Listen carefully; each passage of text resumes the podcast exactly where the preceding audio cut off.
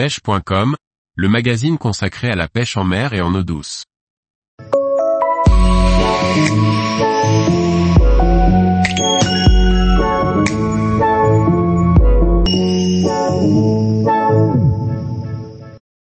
Pêche de la truite en ruisseau, la polyvalence des leurres souples. Par Kevin Guignot. De plus en plus de pêcheurs se penchent sur l'utilisation de leurres souples pour la traque de la truite, y compris dans les petits cours d'eau.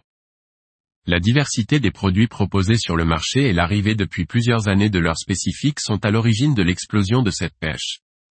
Quelle que soit la région de France dans laquelle vous pratiquez la traque de la truite, les petits ruisseaux accueillent généralement des poissons de taille moyenne, allant parfois jusqu'à 35 cm, mais avec une majorité comprise aux alentours de 20 à 25 cm. Lorsqu'elles se nourrissent d'alevins, ces truites ciblent généralement de petites proies, souvent de taille inférieure à 4 cm, obligeant ainsi les pêcheurs à utiliser de très petits leurres afin de proposer une proie en adéquation avec celle du milieu. Bien que le leurre le plus utilisé pour ce type de pêche reste la cuillère tournante, celle-ci n'ayant plus à faire ses preuves, elle trouve ses limites tant par sa profondeur de nage que par la méfiance des poissons à ses vibrations tant elle est utilisée par de nombreux pêcheurs. La bonne alternative est alors la pêche au leurre souple, qui vous permettra de peigner toutes les couches d'eau, quelle que soit la profondeur et la puissance du courant, et de sortir un peu des sentiers battus en proposant aux truites une proie moins habituelle. Il existe deux types de leurres souples à utiliser pour la pêche de la truite en ruisseau, les imitations de petits alevins et de petits insectes.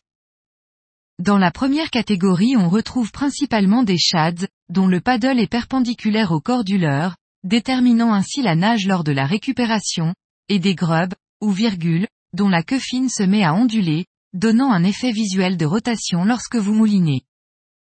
Pour ce qui est des insectes, le choix est assez large, entre les imitations de petites bêtes, de larves, de teignes ou encore de vers.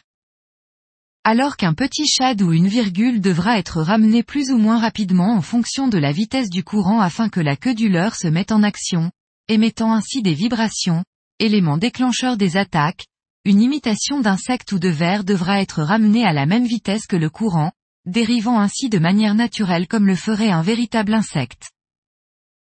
Tous les jours, retrouvez l'actualité sur le site pêche.com.